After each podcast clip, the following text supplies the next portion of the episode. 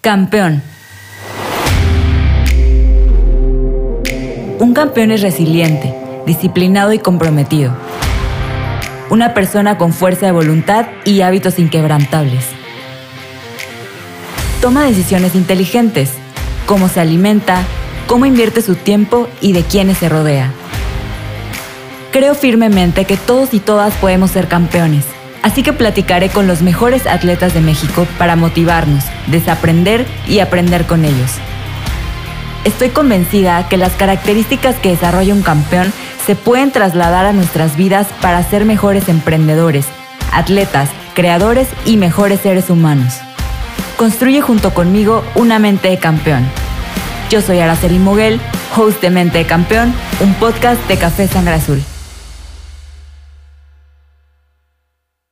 ¿Qué pasaría si en lugar de enfocarnos en las limitaciones de las personas, nos centráramos en sus habilidades y fortalezas? El deporte adaptado es una disciplina inclusiva que abre la oportunidad a personas con diferentes discapacidades de participar y destacar en diversas modalidades deportivas. Se utilizan diferentes técnicas, equipos y reglas para garantizar que cada persona, sin importar su discapacidad, tenga la oportunidad de competir al máximo nivel. Desde el atletismo adaptado, el básquetbol en silla de ruedas, pasando por el ciclismo adaptado y la natación para personas con discapacidad, hay una amplia gama de deportes que ofrecen desafíos emocionantes y la posibilidad de alcanzar logros extraordinarios. No solo se trata de competir, sino también de promover la inclusión, el respeto y la diversidad.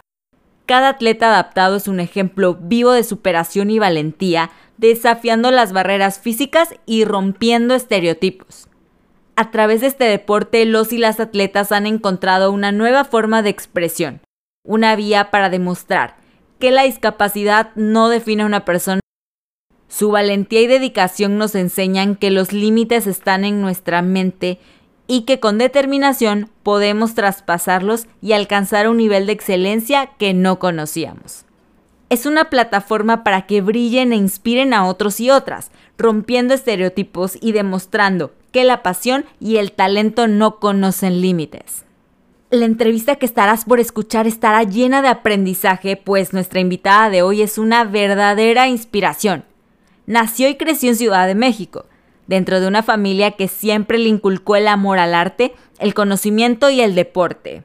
Cuando tenía 20 años, tuvo un accidente por atropellamiento que hirió gran parte de su cuerpo. Tras ocho largos años de múltiples cirugías, tratamientos, heridas y dolor, solicitó la amputación de su pie izquierdo, rompiendo así con el miedo que tenía la discapacidad y decidiendo recuperar y vivir su día al máximo.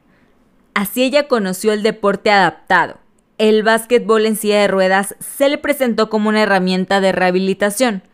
Pasó de un equipo mixto local a formar parte de un equipo completamente de mujeres de primera fuerza y a ser parte de la selección nacional mexicana para los Juegos Centroamericanos de Guatemala 2018 y Juegos para Panamericanos de Lima 2019. A pesar de haber experimentado la amputación de su pierna izquierda, ella ha demostrado que la determinación y la pasión pueden impulsarnos a alcanzar nuestros sueños más allá de las circunstancias físicas. Yao Tonali Díaz, bienvenida a Mente de Campeón. Yao, ¿cómo estás? Hola, muy bien, muchas gracias y estoy muy contenta de poder hablar aquí y ser partícipe de este gran podcast. Muchísimas gracias por tu tiempo, por tu disposición de grabar y compartir tu historia con nosotros y nosotras. Me gusta primero decir cómo es que llegué a, pues, a contactarte, a saber de ti. Y la verdad es que fue a través de Beto Guerrero, que ya estuvo en este podcast. Yo cuando terminé la entrevista con él le dije, gustaría que me recomendaras atletas, personas que te inspiren. Y poco a poco platicándolo, él me mandó una nota de voz y me dijo, la primera persona que te quiero recomendar y que sí o sí debe estar en mente de campeón es Yao. Te voy a decir por qué. Es una, es una mujer que inspira a todos a, su alrededor. A mí me ha ayudado muchísimo. Tiene un angelote. Debe estar en tu podcast. O sea, hablamos muchísimo de cómo iba a fluir esta entrevista contigo. Entonces, aparte que aquí somos fans de Beto, pues él me, él me contactó contigo me dijo que, que tu historia se debe conocer y la verdad es que después de la entrevista tan impresionante que tuve con Beto, pues obviamente no dudé en contactarte, luego, luego nos pues hicimos match, nos pusimos a cuadrar las fechas y aquí estamos. Yo como te dije, la introducción la di a medias porque no hay nadie mejor que tú que contar tu historia, entonces pues te, te paso el micrófono para, para que nos platiques cuál es, cuál es la historia de Yao. Muchas gracias. Bueno, les platicaré un poco de mí porque obviamente toda la historia tiene muchas vertientes, pero vamos a una que es cómo llegué aquí hoy con ustedes para platicarles de mi vida y de mi amor por el deporte adaptado y el deporte en general. Yo nací y crecí en el Distrito Federal, ahora Ciudad de México, y durante toda mi vida mi familia siempre me inculcó el movimiento, el movimiento intelectual, el movimiento físico y el movimiento emocional. Y las circunstancias de la vida en algún momento me presenté con un accidente, un accidente vial que muchas personas somos susceptibles a pasar en cualquier lugar del mundo, del país y de la Ciudad de México. Yo tuve un accidente que fue un atropellamiento y tuve lesiones de pies a cabeza. Muchos huesos fracturados, muchas heridas, muchos raspones, moretones, muchas cosas. Y entre las partes más afectadas de mi cuerpo fue mi pie izquierdo. El vehículo me arrancó una parte de mí y adquirí una infección que me hizo pues perder esa parte y estar mucho, mucho tiempo en hospitales, tratamientos y cirugías, intentando recuperar esa parte de mí que ya no tenía. Pero yo quería seguir sintiendo y viviendo por un miedo a una discapacidad que ya tenía, porque yo ya tenía una amputación parcial de pie, pero yo no la lograba visualizar y tenía un miedo a una situación más alta. Sin embargo, pasé mucho dolor, muchas infecciones, muchas cirugías. Y el dolor físico se manifestaba en lo emocional. Y al no saber yo comunicar emocionalmente, me estaba haciendo mucho daño. Dejé de vislumbrarme como una persona completa, una mujer completa, y me dediqué a vivir el día a día sin ver quién soy, qué siento y qué quiero para mí. Pero claro, este era mi proceso de duelo. Hasta que un día, yéndome a vivir fuera de la Ciudad de México, lejos de mi familia, tomé la decisión de que me amputaran el pie. Yo tengo una amputación actualmente abajo de rodilla y antes tenía parcial de pie. Y me ayudó muchísimo la distancia a mi familia porque primero dejé de tener el apoyo constante que son ellos, principalmente mi madre, que es la persona que todo el tiempo me sostenía. Y entonces al ver yo el reto de, ¿eres tú sola? ¿Qué vas a hacer? ¿Y qué quieres hacer? Vi la realidad y quería vivir ya no quería sobrevivir o estar a medias. Yo de verdad quería tener una vida plena y dejar atrás ese dolor, ese sufrimiento. Y todos esos procesos negativos que estaba pasando y no sabía comunicarlos. Entonces, eso me ayudó a la distancia hasta que decidí. Fue muy complicado para mi familia. Todo el mundo me decía, la ciencia avanza, la medicina avanza, pero yo ya no podía avanzar con ese dolor. Y, aprendí en ese momento y en esas circunstancias a transmitir qué sentía, a transmitir que yo estaba pasando por un proceso bastante adverso y que necesitaba quererme a mí, más allá de querer un pedazo que no era lo que soy yo. Y claro que quería mi pie, y claro que lo amé con todo mi corazón, pero ya no era momento de estar ahí. Hablamos de relaciones tóxicas y él era mi relación tóxica, porque no estábamos funcionando juntos. Tenía el dolor y muchas cosas y, y tomé la decisión, llegué a la Ciudad de México, me amputaron y ese fue el punto en que cambió mi vida. Dice mi doctor que desperté con una sonrisa, pues claro, había tomado una decisión súper fuerte, pero era de verdad o sigue siendo la mejor decisión que he tomado en mi vida porque la tomé con mucho amor hacia mí. Y, esto generó una serie de cambios en mi vida me volví una persona con proyectos de vida, porque ya no vivía al día, ya vivo haciendo las cosas día a día, pero con muchos proyectos de vida y el principal es ser feliz. Porque ya había tenido la oportunidad de vivir por una segunda vez. Y lo estuve haciendo, hice muchas cosas, no me arrepiento de nada, porque gracias a todo estoy aquí ahora. Soy bastante plena con quién soy y lo que hago pero ya llegué a la felicidad, llegué con amor a mí misma y, aprendí que amamos a todo nuestro ser, amamos todo nuestro cuerpo, sin embargo ese pedacito no me estaba permitiendo amarme a mí misma. Y en el hospital me presentaron el deporte aproximadamente un año después de mi amputación y me encantó. Yo sabía que existía el deporte adaptado, sin embargo, nunca lo había practicado, ni siquiera sabía dónde acudir a conocer, practicar y nada. Conocí el básquetbol convencional toda mi vida porque mi hermano, mi madre, mi padre jugaron. Mi hermano es fan del básquetbol. Yo sabía jugar, pero nunca fue como mi hit. Pero de repente el encontrarme en ese ambiente con las personas que te conquistan el alma y se vuelven tu familia, que te impulsan a cada día mejorar, a personas que seamos muchas discapacidades, pero tenemos historias en común muy similares, pasamos por procesos muy similares. Eh, el reto de conocer y conquistar mi cuerpo sobre una silla de ruedas y lograr hacer cosas en compañía de las personas que están a mi lado eh, fue increíble. Entonces es un poquito del intro de mi historia. Ya muchas gracias por, por platicarnos tu proceso. A mí me, o sea, aparte siento que hay como muchas analogías aquí, me hiciste replantear justo, ¿no? A veces las relaciones que tenemos que como que no queremos soltar y que pues no es lo mejor para nosotros.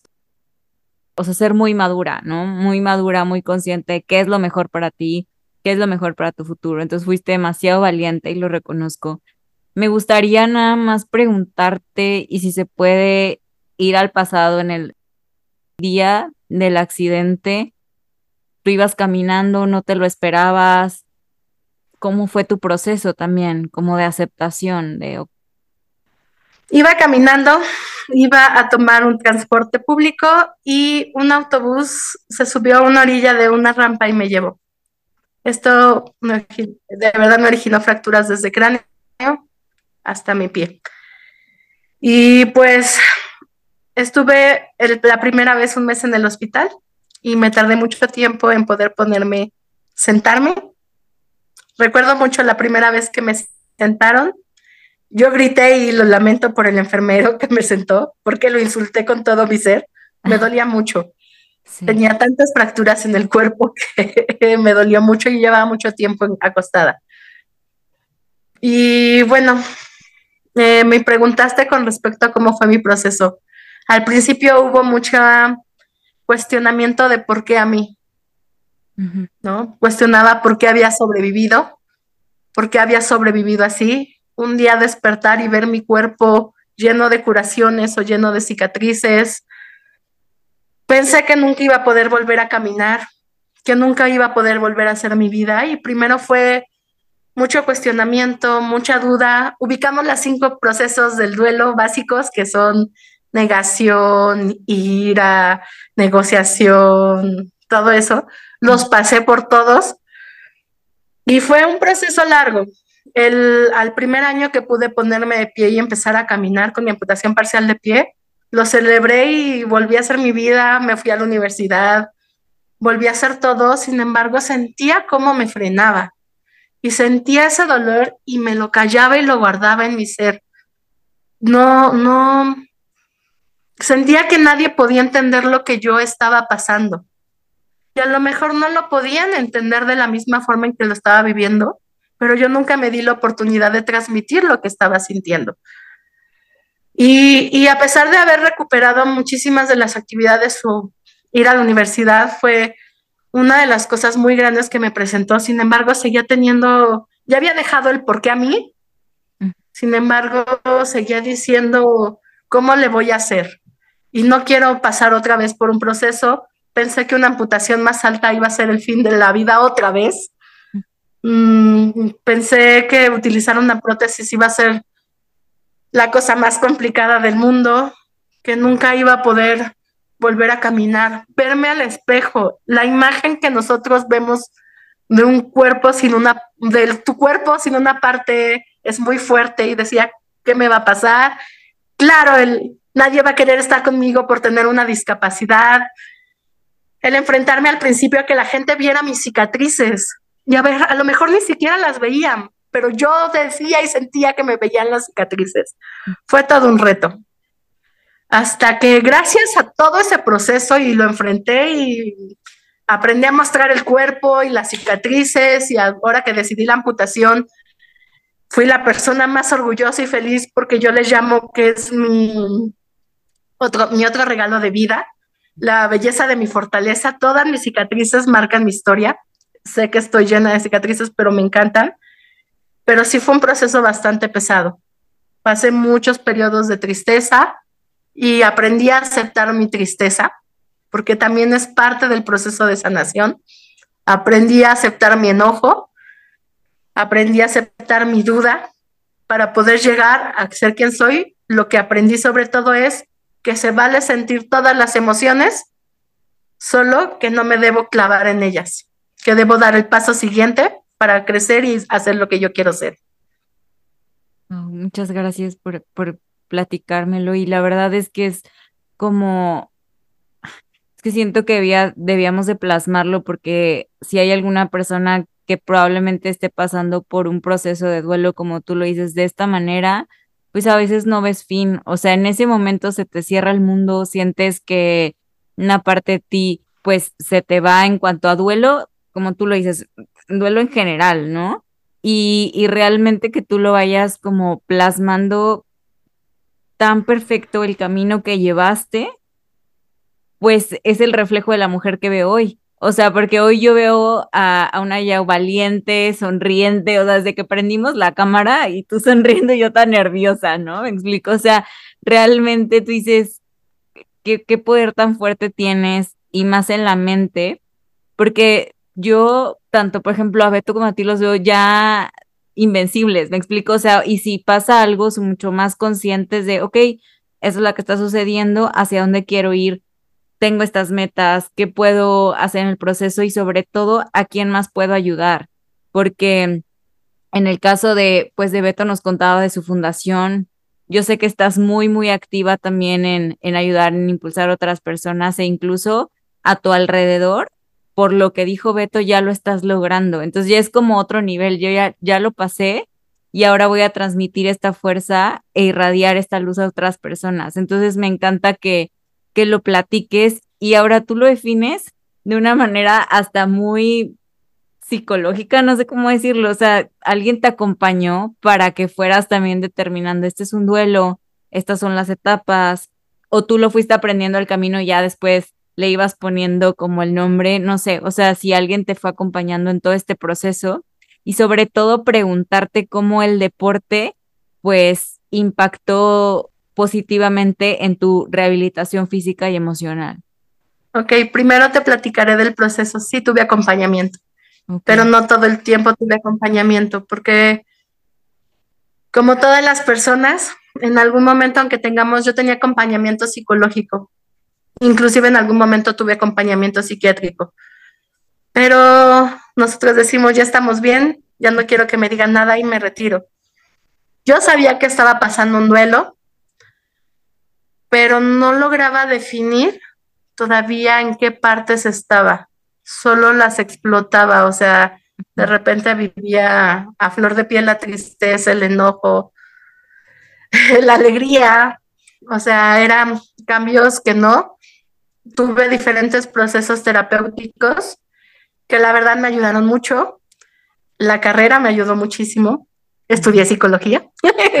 y no por estudiar psicología fue el propio mundo que me permitió. Em, no por ser psicóloga me puedo dar terapia a mí misma, sino porque me permitió conocer otras partes. y el estar estudiando y el estar aprendiendo y conviviendo con las propias personas y retándome a mí misma a hacer cosas diferentes fue lo que me permitió ir aceptando mi proceso y volver a acompañamiento. Y también tuve mucho acompañamiento por parte de mi madre. Mi madre es una mujer también muy preparada que me dejó y vio como hacía y deshacía porque de verdad deshacía, o sea, cuando había momentos en los que quería casi casi romper el mundo y lo rompía de alguna forma diferente, ¿no? y, y, ella me acompañaba y me decía, ok, ya pasaste, ahora, ¿qué vas a hacer? ¿No? Ya te enojaste, ya te deprimiste, ya te moriste de la risa, ahora, ¿qué vas a hacer? Entonces, aprendí también que esta parte del acompañamiento terapéutico psicológico es súper importante, porque justamente también es el proceso donde yo no quise escucharme no quería escucharme a mí misma. Por eso no podía transmitir lo que estaba sintiendo. Y gracias a este acompañamiento que tuve en diferentes etapas de, mi, de mis procesos, que hasta la fecha tengo, me ayuda a conocer un poco más, me ayuda a conocerme y a definir qué es lo que siento y lo que quiero. Aunque a veces es más fácil definir lo que no quiero, ¿verdad? Y entonces justamente decías de por qué siempre sonrío, no, es, no me forzo, es como algo natural. Lo que no quiero es volver a vivir en, en el limbo, en la oscuridad. Y aprendí que la felicidad depende de mí. Entonces disfruto de verdad todas las oportunidades como estar aquí.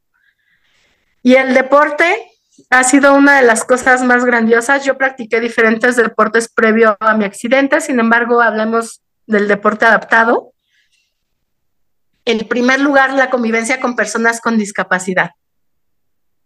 El básquetbol es un deporte adaptado inclusivo. Habemos muchos tipos de discapacidades.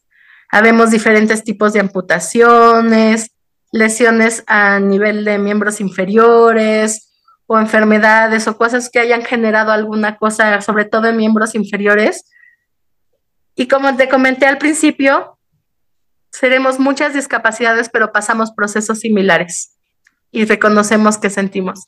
Y el poder convivir, primer lugar, con personas que estaban pasando o que conocían procesos que yo estaba pasando, fue increíble. Y, y la forma en la que fui aceptada, en la que fui motivada y en la que me convertí en parte de esa familia y de repente conociendo más deportistas, más compañeros de básquetbol, inclusive de otros deportes, y todo el mundo es, bueno, no todo el mundo, pero habemos mucha apertura de ven, conoce, y es completamente la naturalidad. No hay discapacidad, solo somos diferentes retos de movilidad. Entonces, eso me encantó. Y permitiéndome muchísimas cosas, porque primero ahí era reconocer otra parte de mí, y este nuevo reto de, mi cuerpo de una forma diferente, mi cuerpo con una movilidad diferente, no me había subido una silla de ruedas. Entonces fue controlar y conocer mi cuerpo y conocer mi cabeza o mi mente, porque tengo que coordinar todo, tengo que coordinar mi mente, calmarlo un poco, mi cuerpo, una silla y un balón. Entonces, ese reto fue grandioso y, le dio un sentido mayor a mi vida. Porque nunca me hubiera imaginado que a partir de ese momento que empecé a conocer el básquetbol sobre silla de ruedas, iba a tener un nuevo proyecto de vida. Nunca me lo hubiera imaginado. Y este nuevo proyecto de vida me iba a hacer tener sueños. Sueños de competir a nivel nacional, internacional, ser selección. Y para mí ser selección no solo es un país, sino es toda la gente que me ha acompañado a lo largo de todos mis procesos. Es mi mamá, es mi hermano, mi abuela, mi papá, mis amigos, mis compañeras y mis compañeros, la propia comunidad que es quien te impulsa. Es, eso es para mí. Entonces, es darle un sentido a tu vida. Eso es, tengo un sentido de vida con respecto al básquetbol y me encanta la oportunidad de poder demostrarme a mí y a todas las personas que pasamos por procesos de discapacidad que hay muchas cosas por hacer y que se puede volar, inclusive en una silla de ruedas. No, hombre, soy tu fan. O sea, en verdad que, ¿cómo llevas el, el, sentido de voy a practicar el deporte adaptado porque me va a ayudar en mi rehabilitación, a estoy representando a mi país y como dices, a todas las personas que incluso pues sienten que hay como una pérdida y ya no hay más allá. O sea, tú eres el ejemplo vivo de que claro que se puede. ¿Y cómo llevaste? Eh, mi pregunta es de hacer algo por, por rehabilitación, porque te va a ayudar en tu proceso a ser selección. O sea, ese proceso ya no es como normal. O sea, tú ya lo llevaste a otro límite. ¿Qué sentiste o qué sientes al, al, al representar al país en, este en estos juegos y aparte, ¿cómo fue ese cambio o quién te, quién te llevó hacia allá? Te dijo, oye, ya te quiero en mi equipo porque veo algo en ti. ¿Cómo es que fue ese proceso también para, pues, ser ejemplo vivo de ello, pero e, inspirar y motivar a otros? Pero tú, qué, ¿qué pensaste que llegó en tu mente cuando te ofrecieron esta oportunidad o tú la buscaste? No sé, me encantaría saber este proceso para ti. Mira, la verdad no puedo saber y hasta el momento no puedo definir en qué momento dejé la herramienta de rehabilitación para hacer algo más competitivo, porque del primer momento que me metí en el básquetbol, mis entrenadoras y mis entrenadores fue, vamos a competir, sin yo saber utilizar una silla de ruedas y chocaba para todos lados. Entonces, simplemente el mundo me fue abrazando, me fue recibiendo y yo me fui dejando ir a entrenar todos los días, a entrenar dos veces al día, el visualizar que necesitaba cambiar de equipo. Llamo al equipo de donde nací, pero necesitaba cambiar de equipo para crecer y que me presentaran nuevos retos. Cuando me cambié de equipo a un equipo completamente femenil, entrenaba con hombres de primera fuerza. Y, y, una cosa era, porque jugábamos mixtos, ¿no? Entonces, conocer a mis, mis compañeras y mis compañeros y era así de, no, ya, o sea, le vas a entrar con todo y le vas a entrar rudo y, y como vamos a jugar, ¿no? Entonces, no puedo definir en qué momento pasó, simplemente pasó. Y porque me encantó. Yo sé que no a todo mundo le gusta, es un deporte rudo, a final de cuentas. Es mucho movimiento, pero, pero a mí me encantó. Solamente es fue tan grande el reto que dije, estoy dispuesta a darlo. Y no voy a mentirte, hubo ocasiones en que decía, ya no puedo más, pero al día siguiente estaba yo otra vez así de, toda cansada y adolorida, vamos otra vez. Y, la verdad, mis entrenadoras y mis entrenadores, mis compañeras y mis compañeros, son que me impulsaron para hacer selección, para, para lograr cada vez más cosas. Esas son las personas que me impulsaron cada vez más y me dijeron, te necesitamos y necesitamos que hagas algo más allá. Eh, tienes el compromiso, ahora un poco más y cada día un poco más de compromiso, un poco más de esfuerzo.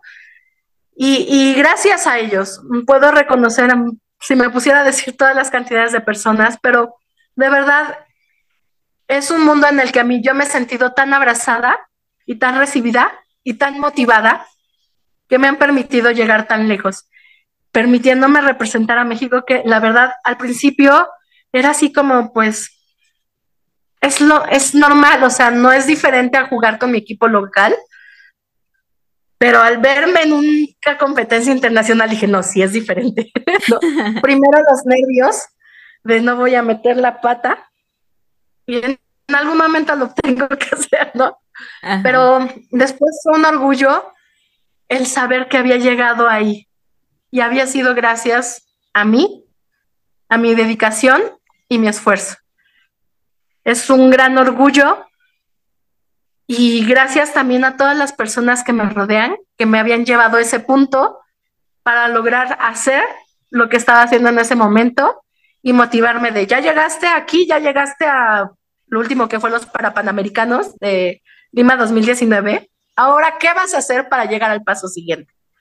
Entonces, no puedo definir exactamente ni una sola persona ni un solo momento, sino es como una serie de cosas que me han llevado a estar aquí hoy, siendo muy orgullosa. Y aunque ahorita estoy básicamente jugando con mi equipo local, que son las Diablas del Estado de México, pues ellas son también de, vamos y vamos con todo y mañana tenemos hasta tres juegos y es, vamos a jugar con todo. Ya cada una tiene pues su historia, cada una tiene diferentes diferente discapacidad, cómo hacen para juntar sus fortalezas, o sea, y es un match entre yo hago esto y tú haces lo otro, o sea, cómo se coordinan para hacer un equipo unido, para motivarse entre, entre ustedes mismas y para, supongo que hay también hay días en los que tú dices, hoy no me siento al 100, ¿no? No estoy como dando todo y entre ustedes hay como mucha fuerza, se siente una vibra muy padre en su equipo y cómo lo logran, o sea, cómo es que hacen match entre todas para, para lograrlo. Porque yo, por ejemplo, tuve acá a Jess Elizondo, ella es coach de básquet y me decía, la coachar a veces a mujeres sí es difícil, porque entre todas como que ahí está, pues, de que quién brilla más, de que quién está estando más, etcétera. En su equipo se vibra bonito, o sea, entre ustedes se apoyan como esa interacción como equipo. Mira, ahora que juego con las diablas, es una, a mí me encanta. Primero porque no hay estrellas ni protagonistas. Cada quien tiene un talento. Entonces, cada quien tiene que conocerse a sí misma y conocer a las demás para poder salir juntas. A final de cuentas, somos equipo. No siento una rivalidad con nadie, al contrario, todo es no te preocupes, te falló, a la otra sale.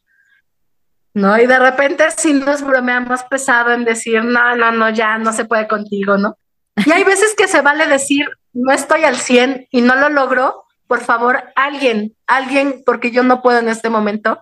Y tenemos la apertura para hacerlo. Yo no siento que por el hecho de ser mujeres seamos un equipo complicado, al contrario, porque también tenemos un equipo dentro y fuera de la cancha porque fuera de la cancha también somos amigas, compartimos y compartimos momentos más allá que el, exclusivamente el básquetbol. Y eso se nota. Se nota cuando estás jugando porque no hay de que yo te voy a retar aunque seas de mi propio equipo y te voy a menospreciar. No, al contrario, te voy a impulsar. Todo lo que necesites te voy a impulsar y si no me necesitas que te impulse, vamos a trabajar en equipo y nos vamos a acompañar. Y puedo reconocer que en momentos, em, a veces tenemos momentos difíciles, estamos pasando por cosas personales que nos ponen en situaciones como que de repente nos baja la energía, pero al llegar a la cancha dejamos todo, porque si te estás, tienes problemas, juegas y los problemas se quedaron ahí. Tú ya tienes una mentalidad diferente para abordar lo que estés viviendo y estás acompañada en diferentes momentos de tu rutina, de tu juego, de tu entrenamiento, de todo. Entonces, sí, tengo, eh, pertenezco a un equipo muy bello, las adoro y me encanta ser partícipe y estar impulsada y acompañada con ellas. Qué bonito, porque se, o sea, por lo que cuentas, es un ambiente de empatía, es un ambiente donde, como tú le dices, es, tal vez la debilidad de una es la fortaleza de otra y entonces hacen lo que realmente va a ser un equipo, ¿no? Que es impulsarse, es ver el objetivo que es vencer al otro, incluso al otro país, que debe ser súper, súper interesante ver cómo ustedes se desenvuelven frente a, a otro tipo de personas, cómo se apoyan, se motivan. Qué bonito. Y la verdad es que por lo que tú platicas, obviamente hay una, una vibra Sí, o sea, muy empática, muy de trabajo en equipo. Por ahí yo entrevisté a Nelly Miranda, ella compite en natación. Y ella me decía que tuvo como ciertas dificultades con sus coaches. Entonces, te quería preguntar, o sea, ¿tú te has enfrentado alguna dificultad dentro de este deporte o todo ha fluido bastante bien? O sea, también para que sepan qué elegir, qué deporte elegir. Ella compite en natación, apenas se fue también a competir. Y, me decía, sí, es bien difícil, o sea, en verdad, como encontrar a tu coach, hacer match, ahí es un deporte individual, ¿no? Pero tú qué reto te has enfrentado en, en el básquet? Uf, puedo hablar de muchos retos. El primero es afrontar la movilidad diferente. y aprender a coordinar, que es el primer, no más grande, pero fue el que a mí me cautivó. Con los coaches, sí, no voy a decir que todos los coaches o entrenadoras, entrenadores que he pasado han sido las personas que más quiero. He tenido momentos difíciles. En algún momento viví un, un proceso donde estaban las favoritas mm. y las que no. ¿no? Entonces a las favoritas se les permitía todo y a las demás era un trato bastante bastante diferente, en algunos momentos degradante y se permitía. Entonces, uff, eh, me ha tocado eso. En algún momento me tocó vivir esta cuestión de discriminación por género. Ayudan a los hombres. Los hombres son quienes van a tener el, el éxito. Ustedes qué, ¿no? Entonces, uff, eso fue súper fuerte. Pero a final de cuentas, yo y muchas de bueno, muchas son, si no es que todas las nuestras compañeras, trabajamos por romper esa em, diferencia o menosprecio por género, porque hacemos el mismo esfuerzo que las demás personas, que los hombres, y tenemos un juego que también es mucho de calidad y le ponemos todo el corazón y todo el esfuerzo. Otro reto es el acceder a las herramientas para jugar. Hablemos de silla de ruedas especializada para básquetbol. Generalmente en los, yo he estado en tres diferentes equipos y mis dos primeros, bueno, todos los equipos me han dado una silla de ruedas para que yo pueda desempeñarme en la cancha. Sin embargo, ninguna de estas sillas de ruedas era completamente a mi medida. Alguna más pequeña, alguna más grande, alguna más amplia, alguna más angosta. Y yo me tenía que acostumbrar a ello, porque acceder a una no es fácil ni económico. Hoy puedo decir con una alegría impresionante que justamente el día de hoy eh, por fin tengo en mis manos una silla completamente hecha a la medida que voy a poner en reto el día de mañana que compita. O sea, hoy que le entregaron. Hoy, ah, hoy fue. Felicidades. Gracias. Fue mucho esfuerzo el poder reunir el dinero para comprarme esta herramienta para mí. Esta es otra demuestra de amor para mí para poder seguir haciendo lo que tanto me gusta y tanto amo y seguir tener un mejor desempeño. Entonces, esto es un reto porque es bastante complicado. Son muchos, muchos miles de pesos en poder pagar una silla y más a la medida. Y de verdad tener esto nos ayuda. Otro reto que puedo decirte es la accesibilidad de los espacios. No es tan fácil a lo mejor acceder a todos los espacios. Yo me puedo movilizar con mi prótesis, pero muchas de mis compañeras son parapléjicas o tienen algún tipo de discapacidad que su vida es en una silla, silla de ruedas activa y los espacios no son accesibles. En algún momento mm, acudí fuera del deporte adaptado, quería ir a tirar y en medio entrenar en unas canchas y era así como chicos generalmente estaban ahí jugando y era como, este no es tu espacio, ¿no? ¿Tú qué haces aquí con una suya de ruedas? Vete a otro espacio, aquí no es para eso. Ok. Entonces, era como, ¿cómo no? Este espacio también es para mí, aquí me voy a quedar y aquí voy a tirar. Y vivir de repente con esos comentarios despectivos y discriminativos hacia mí por ser usuaria de una silla de ruedas o una prótesis que ese espacio público no podría ser ocupado por una persona con silla de ruedas. O sea, y, ahora que lo, que lo mencionas, claro, o sea, ¿dónde puedo ir a practicar el deporte que aparte pues nos está representando como país? Pongo que son estos retos que son día a día los que pues más difícil la ves y que pues parecían invisibles, pero son súper complejos para todas las personas que necesitan o que quieren desarrollarse en ciertas actividades. O sea, en verdad que, que falta como mucha conciencia en esto, al menos pues en mi estado lo veo, honestamente. Me gustaría saber al día de hoy cómo se ve un, o sea, un día a día tuyo a qué te dedicas, cómo es que lo has adaptado a tu vida ordinaria, o sea, toda esta parte pues de la discapacidad, del deporte, me gustaría saber cómo distribuyes tu tiempo, etcétera.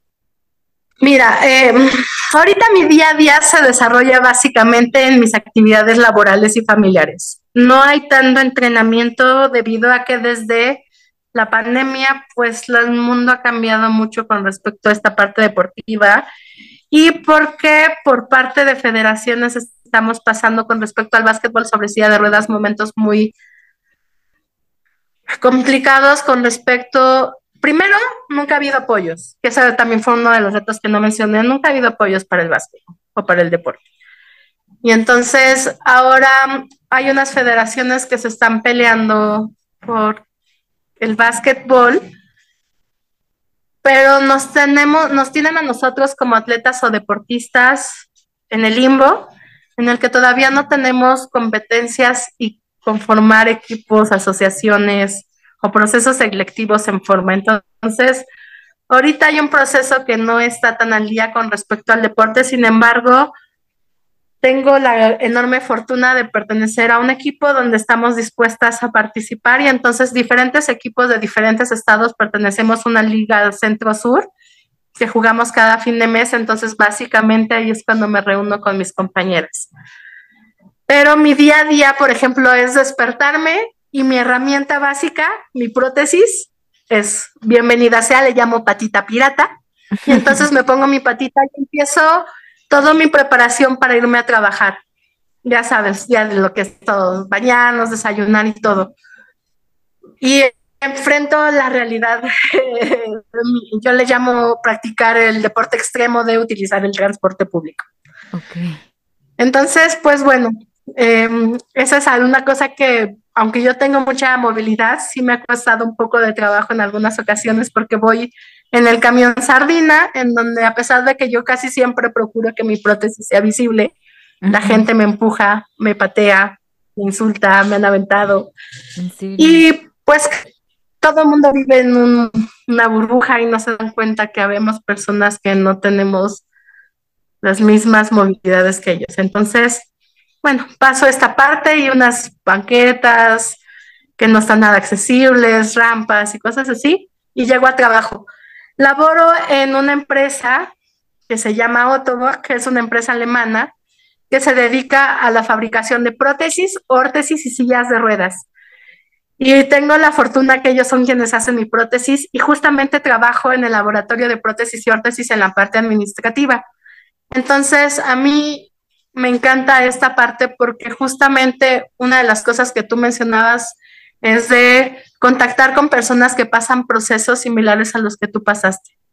Y me encanta poder platicar con personas que de repente ellos o sus familiares adquieren una discapacidad y nadie sabe qué hacer, nadie sabe a dónde ir, ni cómo, cómo son los procesos, qué se siente, a dónde investigar, adquirir, nada, ¿no? Entonces, el poder compartir un poco con estas personas y acompañarles dentro de lo que a mí me toca hacer en la empresa y un poco de mi, de mi experiencia ha sido como una de las cosas más bellas que también me han sucedido, porque me permite conocer y empatizar con las personas.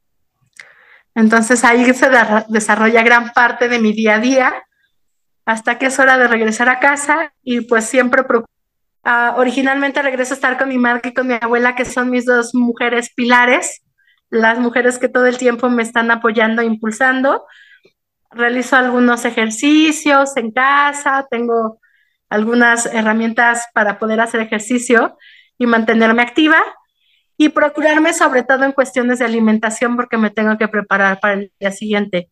Lamentablemente ahorita con todas las situaciones que suceden, pues ya no entreno ocho horas al día, sino que trabajo horas al día, ocho horas al día, y básicamente los fines de semana es cuando me desarrollo en actividades más deportivas.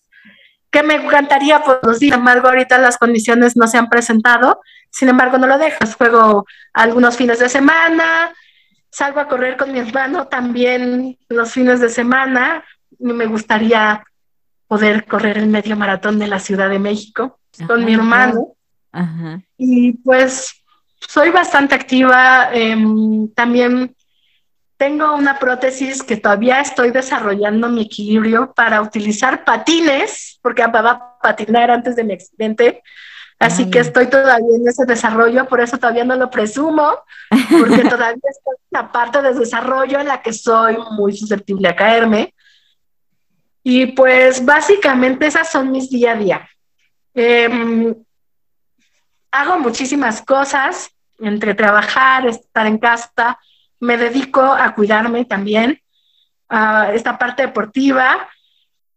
No le dedico ahorita tanto tiempo, pero hago pintura textil.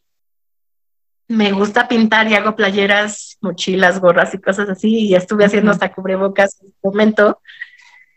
Em, doy pláticas o, o me gusta compartir mi historia porque sé que a alguien se puede sentir acompañado y además porque puede generar cambios también en políticas con respecto al apoyo a la concientización de las personas con discapacidad y el apoyo al deporte. Importante justo lo que dices de, de que esto puede generar conciencia para que surja este apoyo. Fíjate que también es muy general, o sea, lo he escuchado ahora en todos los deportistas que he entrevistado, que el apoyo se ha reducido, que la están batallando muchísimo por obtenerlo, lo cual pues también es preocupante porque es una actividad sana, es una actividad que pues está ayudando al país literalmente porque nos están representando y sí el apoyo está como muy, muy bajo. Ahora no me imagino también ustedes la batalla que tienen que, que luchar para que se les dé y se les otorgue al menos los recursos necesarios, o sea, como la silla, ¿no? Que dices, es que ahora yo me estoy consiguiendo y con mi esfuerzo, mi silla, mi medida. Entonces sí como que un poco de coraje el, decir, creo que esto se los deberían de proveer porque pues están representando a nuestro país, más bueno, darle la vuelta, como tú dices, hacer lo que estás haciendo, que pues es trabajar, es no tomar esta postura de hasta que me lo den, sino pues tú, tú trabajar por ello em, y pues en verdad que que nos hace falta a todos y a todas esta conciencia. A mí me choqueó lo que dijiste, que a ver, viendo que tienes tu discapacidad y que te hayan como empujado, que te pateen o que hagan como ciertas acciones que no es absolutamente justo ni empático ni nada en lo absoluto, realmente no nos fijamos, como dices, o sea, tú vas al día a día y lo que pasa a tu alrededor o sea, te vale, ¿sí explico? O sea, a quién estés dañando, a quién estés empujando, pues no es, no es lo correcto. Entonces, esto también es como para hacer una pausa, mirar a nuestro alrededor, ver los espacios,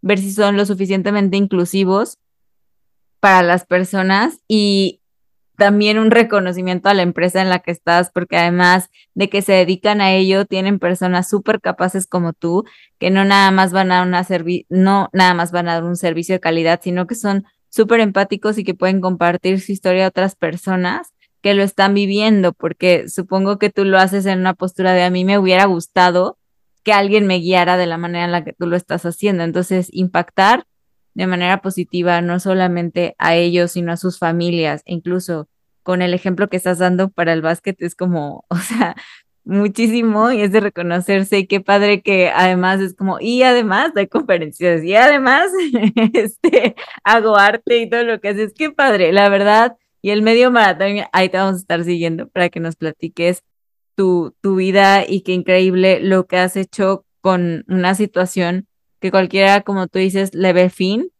y no ve salida y no ve para dónde y vive el día. O sea, sino que tú estás viendo hacia tus sueños cómo puedes desviar todos los obstáculos. Como te dije, después de lo que viviste, eres ultra poderosa en cualquier sentido.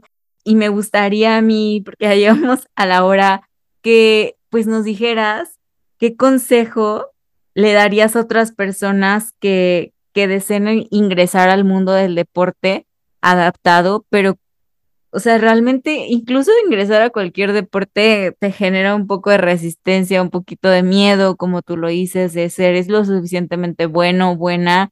Ahora, con una discapacidad de ser todavía mayor, ¿no? Porque además de estar aceptando, además de estar viviendo tu proceso, el ya quererse aventar a hacer otra actividad que, entre comillas, sería únicamente para las personas que no tienen discapacidad, o sea, es, todo un reto. Entonces, ¿tú qué le dirías a aquellas personas que quieren, pero que tienen miedo a intentarlo? Atrévete. Solo da el paso siguiente. Nadie nació siendo bueno. Todo, todo mundo ha trabajado en ello. Así que solo atrévete, conoce. Te aseguro que te puedes divertir si tú lo quieres. Y eso es lo principal. Disfruta y diviértete en lo que hagas. Encuentra lo que sea para ti. No para todos ser el básquetbol, o para todas. Existen muchos deportes. No lo necesitas siquiera hacer en la manera profesional si tú lo deseas. Solo atrévete a hacer algo diferente. Vas a aprender a conocerte a ti misma y a ti mismo, a reconocerte a sentirte de una manera diferente y encontrar otro camino y otro sentido a tu vida. Lo único que necesitas es dar el siguiente paso y atreverte. Y si de repente no sabes a dónde acercarte, a dónde poder conocer, puedes acercarte a mí, puedes acercarte a muchas personas y tenemos ahora una gran herramienta que son las redes sociales. Y te aseguro que puedes encontrar a una persona que te pueda orientar hacia dónde acercarte. Y estando ahí, ya tienes gran parte del camino. Los miedos están en tu cabeza. Qué Solo vénselos. Oye, justo te iba a preguntar algo, creo que es muy importante, o sea, no, no todos a la primera, qué bueno que tú lo hiciste, pero encuentran el deporte a cual sentirse en su zona, ¿no? Puede ser que tú encontraste el básquet, pero, pero ¿qué dirías? Prueba diferentes deportes, cómo, cómo hacer para hacer match con el que, con el que tú te vas a desarrollar, o sea, qué debes de sentir como paz, seguridad. Tú, sí, yo tuve suerte de encontrar el básquetbol a la primera, sin embargo, tampoco me niego a conocer otros deportes, ¿no? Ok. Pero si tú conociste uno y no te sentiste completamente a gusto, ya sea porque no es la actividad física adecuada para lo que tú sientes, vives, o las personas que te rodean no son las personas que te hacen sentir a gusto, intenta en otro lado, ya sea si son personas, el mismo deporte con otras personas u otro deporte, el asunto es o que sientas un gran placer, que es lo primordial, al practicar lo que tú quieras hacer, que sientas paz y en donde tú sientas que todo se puede ir, si tú estás ahí, puedas encontrar ese punto en donde como comentaba antes, todo el estrés, enojo y problemas, puedas descargar de tal forma que tú te sientas de una manera tan plena y tan contenta que sea el lugar adecuado. Tú tienes que recorrer tu camino y siempre lo he dicho y lo he creído, tú tienes que estar donde te sientas a gusto y donde te sientas feliz y donde te diviertas. Entonces, no todo se tiene que hacer a la primera se vale conocer diferentes cosas, deportes, actividades, personas. No pasa nada. Eso te va a dar más herramientas para saber qué es lo que quieres. Como dije también hace rato, es, es fácil identificar qué no quieres y te funciona para saber qué es lo que quieres. Qué bonito.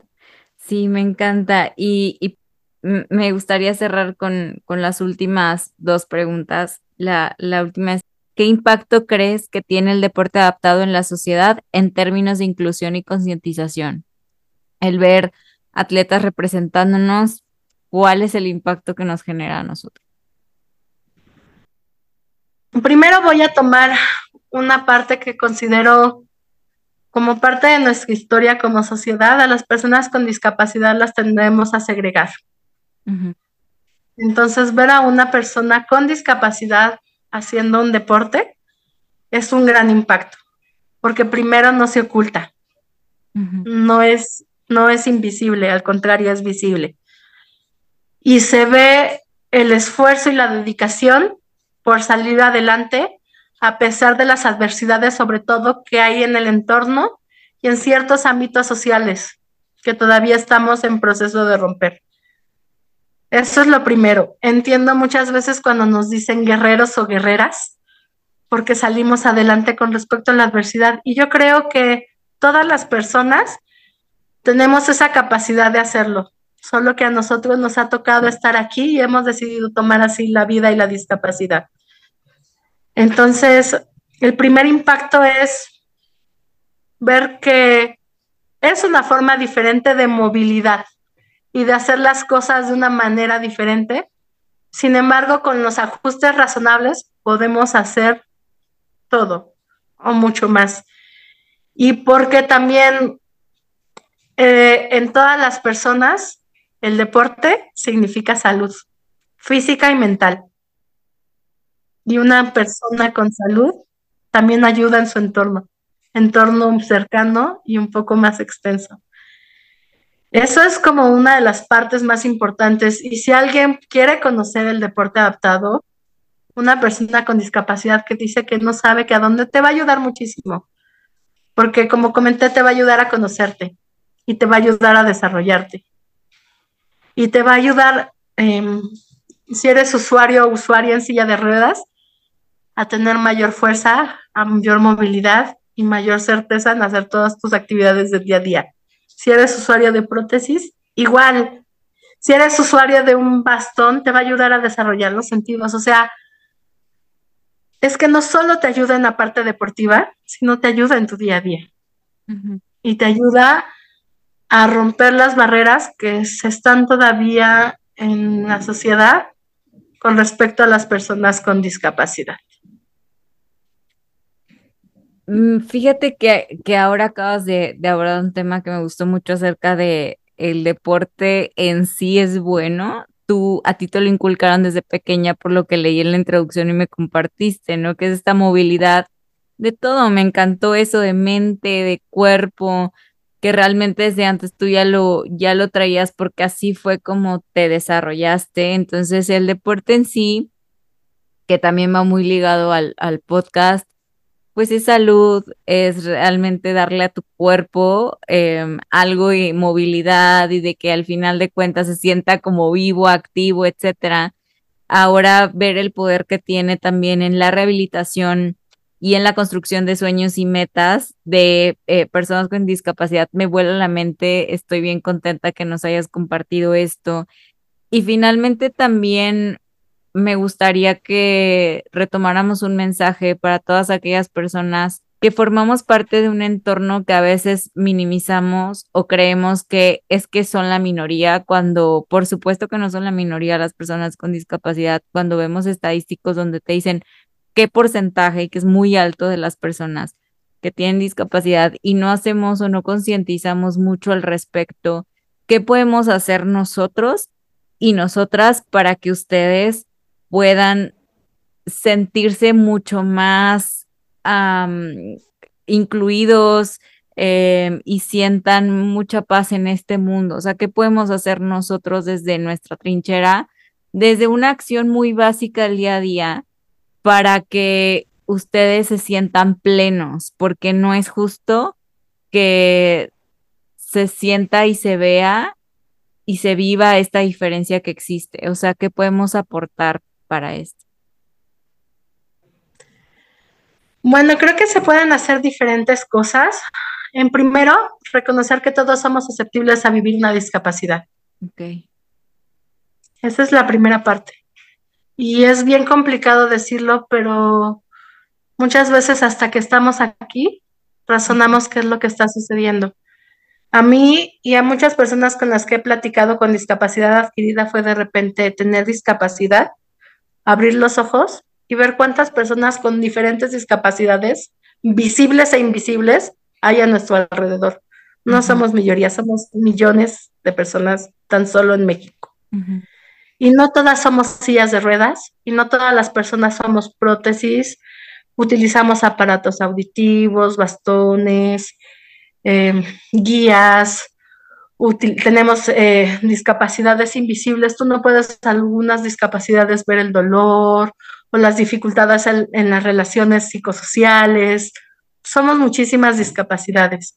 Entonces, al primero al reconocer que existimos y que tú puedes ser parte en algún momento o alguien cercano a ti puede ser parte, es la primera parte. Y al reconocer la existencia, se pueden ir rompiendo estas barreras de infraestructura, que son una de las grandes partes que vivimos, es fácil. O sea, si ves que hay una rampa, por favor, deja libre la rampa. Mm. No es para que ahí esté acomodado el, no sé, el, estacionado el carro, ¿no? Deja, por favor, libre la rampa. Si ves que hay un espacio, permite que los espacios sean tomados también por personas con discapacidad. Rompamos los estigmas del que las personas con discapacidad no pueden, porque claro que pueden, solo que hacemos las cosas de una manera diferente. Solo es eso, romper estigmas. Y, y al hacer pequeños esfuerzos de poco a poco, si yo con mi familia, con mi entorno, con mis amigos, les muestro una parte diferente, ellos a su entorno van a ir haciendo el pequeño círculo y van a ir transmitiendo esta parte de cambiemos visiones. Y eso es lo que yo creo, sembrar pequeñas semillas para construir grandes universos. Entonces, vamos sembrando pequeñas semillas, rompiendo los estigmas, rompiendo barreras y aceptando, porque podemos hacer todo, solo que lo manifestamos o lo hacemos de una manera diferente.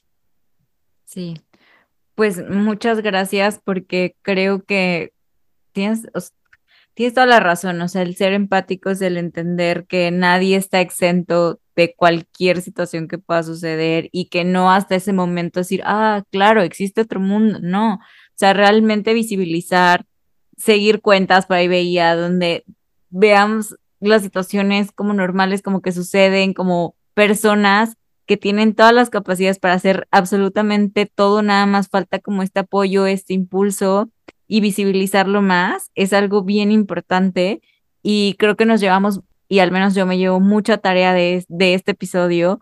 Te agradezco en verdad que lo hayas compartido, que además hay personas que simplemente a veces no van a tomar el micrófono y van a hablar como tú lo estás hablando, entonces está representando a muchísimas personas que quieren tal vez decir este mensaje, pero pues no están acá, no están compartiéndolo y que necesitan expresarlo también, entonces se requiere mucha valentía, de mucha fuerza, de revivir lo que se dio, de, de contarlo y de que nosotros pongamos esa semillita, como tú dices, para, para las personas que nos estén escuchando, así sean tres, así sean 60, 300, etcétera. En verdad, muchísimas gracias por todas las palabras, por cada palabra que salió de, de tu boca, de tu ser. Y, y pues hay una pregunta que le hago a todos los campeones y campeonas que pasan por este podcast y es, ¿ya qué consideras que tiene una mente de campeón? Determinación y voluntad. Necesitas determinación y voluntad.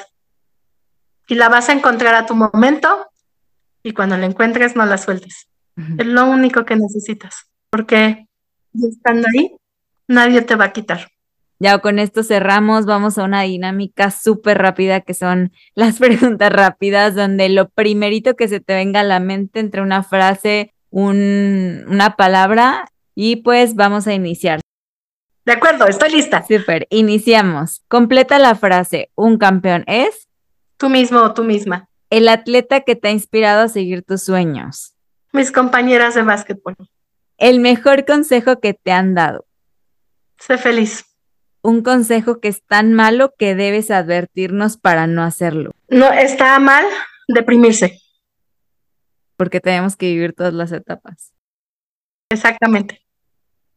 Em, el mejor hábito que tienes. Sonreír. Tu rutina matutina resumida. Super, así, la primera hora de tu día, ¿qué haces? Agarrar mi prótesis. ¿Prefieres cardio o pesas? Pesas. Tu ritual antes de competir, antes de tu showtime. Escuchar una música que me inspire. Y justo la siguiente pregunta, danos una canción que no te puede faltar para entrenar. La vamos a poner en la playlist de Spotify de Mente de Campeón.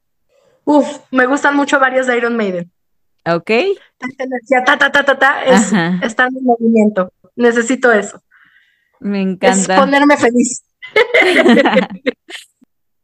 con esto terminamos la entrevista. Estoy súper agradecida de haber coincidido, de haber compartido contigo tanta pasión, tantas sonrisas y tanta historia que hay detrás de, de ti. Te, te agradezco, te reconozco, te aplaudo todo lo que has hecho. Muchísimas gracias por venir a motivarnos, a inspirarnos y sobre todo a concientizarnos.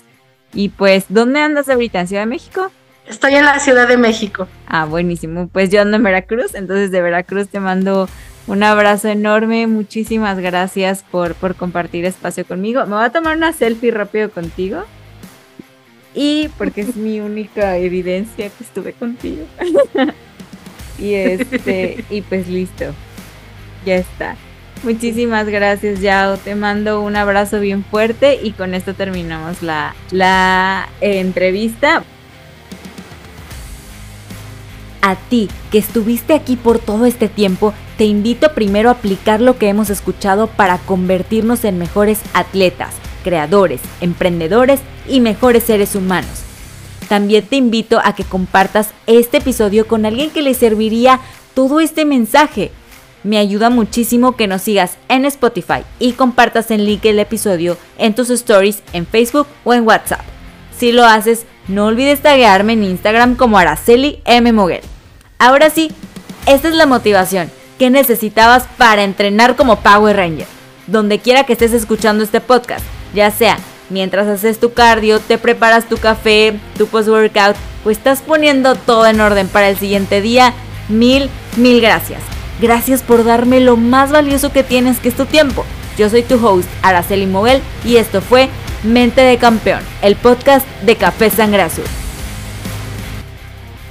Muchas gracias. Espero no haberme extendido mucho, de repente tiendo a hablar mucho, pero la verdad me gustó y muchas gracias por darles los diferentes panoramas a, a todo esto. Y gracias, gracias de verdad por todo. Oye, ¿quieres bautizar el episodio? ¿Cómo lo bautizo? A ver, platícame de eso pues tú le puedes poner el nombre que quieras respecto a lo que platicamos. Nunca hago esto. Sí me gustaría. Ok. Sí me gustaría. Eh, a ver, déjame pensar, déjame pensar. La resiliencia en el deporte.